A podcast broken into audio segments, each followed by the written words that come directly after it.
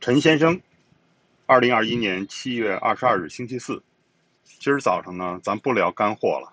以往我的那些一个多小时的播客呀，包括陈先生前面的播客啊，我总是想在抛自己的观点，什么五 G 这个路线不对啊，AI 也是走入呃瓶颈啦之类的，可能竟招人讨厌了。那今天呢，我们聊点新闻，就是啊，在昨晚呢，这个看理想编辑部的。一位编辑呢，他抛出来了朋友圈，抛出来了一一张照片，是郑州大学第三附属医院的产房里面。当停电的时候呢，呃，护士们呢就是打起了手电，来用这种光源来协助帮助产妇呢，就是把小孩生下来，是一位小女生。呃，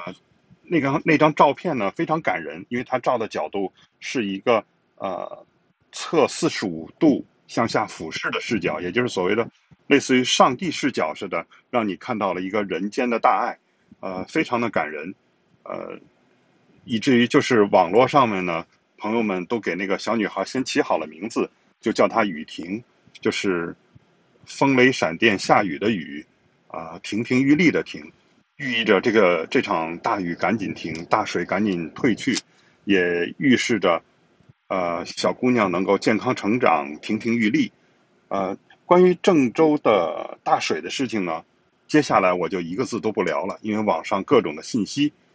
呃，由这个事情呢，就让我又想到了我去年一月聊，就是在疫情刚刚有苗头还没有爆发的时候，我就聊过一次疫情。那个时候我也讲过的一个概念叫做胡焕庸线。胡焕庸线呢，实际上是。一九三五年啊，那个民国时候，大概是中国叫四万万人口嘛，呃，他所发明的一个概念就是是在每平方公里吧，就是看如果达到两万人的地方就打一个点，但是然后在中国整个的地图上，你把这些点连起来的话呢，你会发现它大概就是在呃河北、河南呀，以至往下到湖南、安徽啊这些地方的，就是这样的一条线，也就是这个这条线的西边呢。在当时的那个所谓的民国时代的四万万人、四亿人口的中国呢，就是这条线的右边啊，应该叫西边，是只有中国的百分之四的人口。啊啊，不好意思，是百分之六的人口。而这条线的东边呢，一直就是到上海啊、北京啊，下面到广东啊这个沿岸呢，是达到了中国的百分之九十四的人口。那实际上，这个首先这个概念呢，这个理论呢。啊，在那个年代，很快就被美国人也认可了。美国几十年来，它的国家大政的这个这个每年制定规划，都是要考虑这个理论，因为这个人口决定了就是它的经济发展、资源分配等一系列的问题。美国也有这条线，差不多也就是在中部的那个地方啊，是这么从大概是东北方向一直画到西南方向的一条线。呃，这个理论就是。几十年来都是被验证、被呃认可的一一个理论。那实际上呢，呃，从胡焕庸线呢，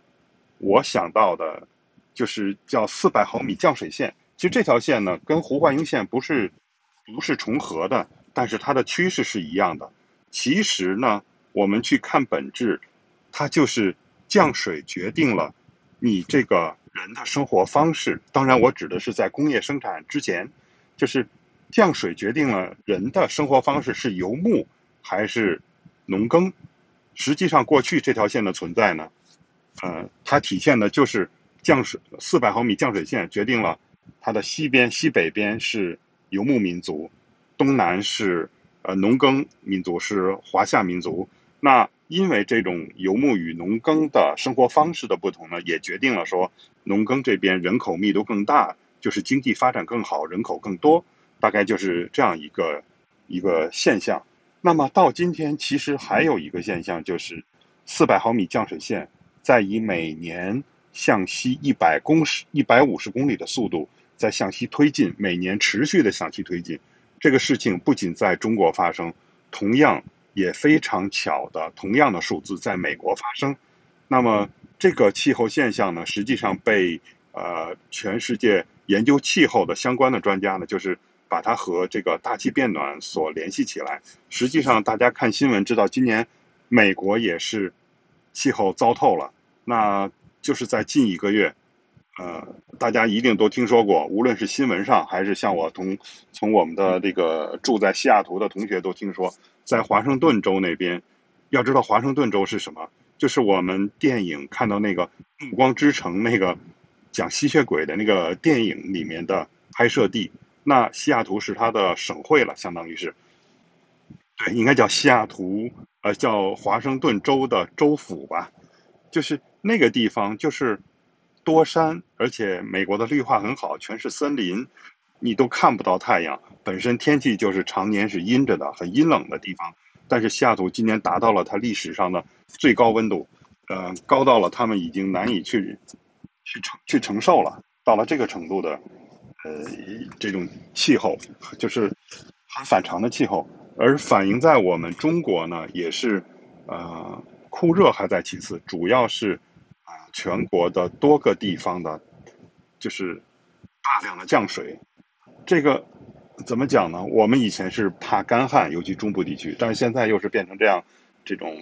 巨量的降水呢，实际上又造成了另一个方向的危害。而且实际上，因为我们的新闻是出现什么事情报什么事情，往往不会有专家去细分析啊源头或者更深的原因。实际上呢，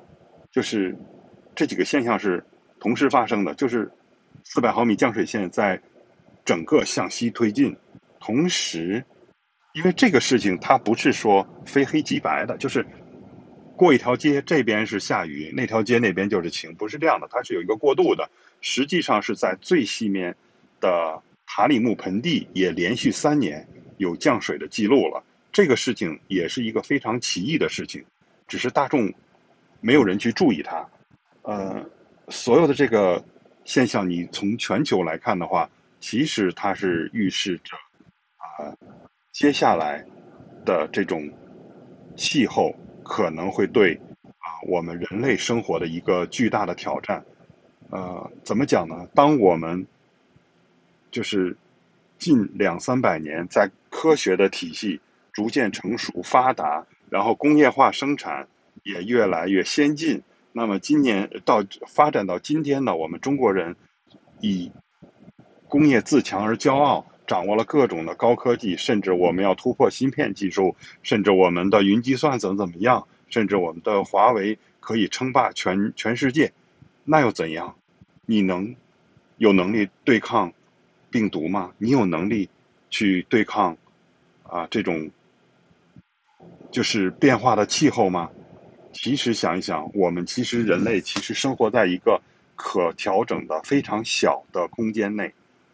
还是我以前播客里常重复的那个有趣的例子，就是两千六百年前的释迦摩尼，他是坐在印度四十五度高温下的菩提树下的树荫里头在打坐，而我们今天的人是坐在空调房里头，也是可以一动不动，只需要动动手指，您就通过 A P P 就把吃喝全都订订到门口了，对不对？貌似我们和以前的古人，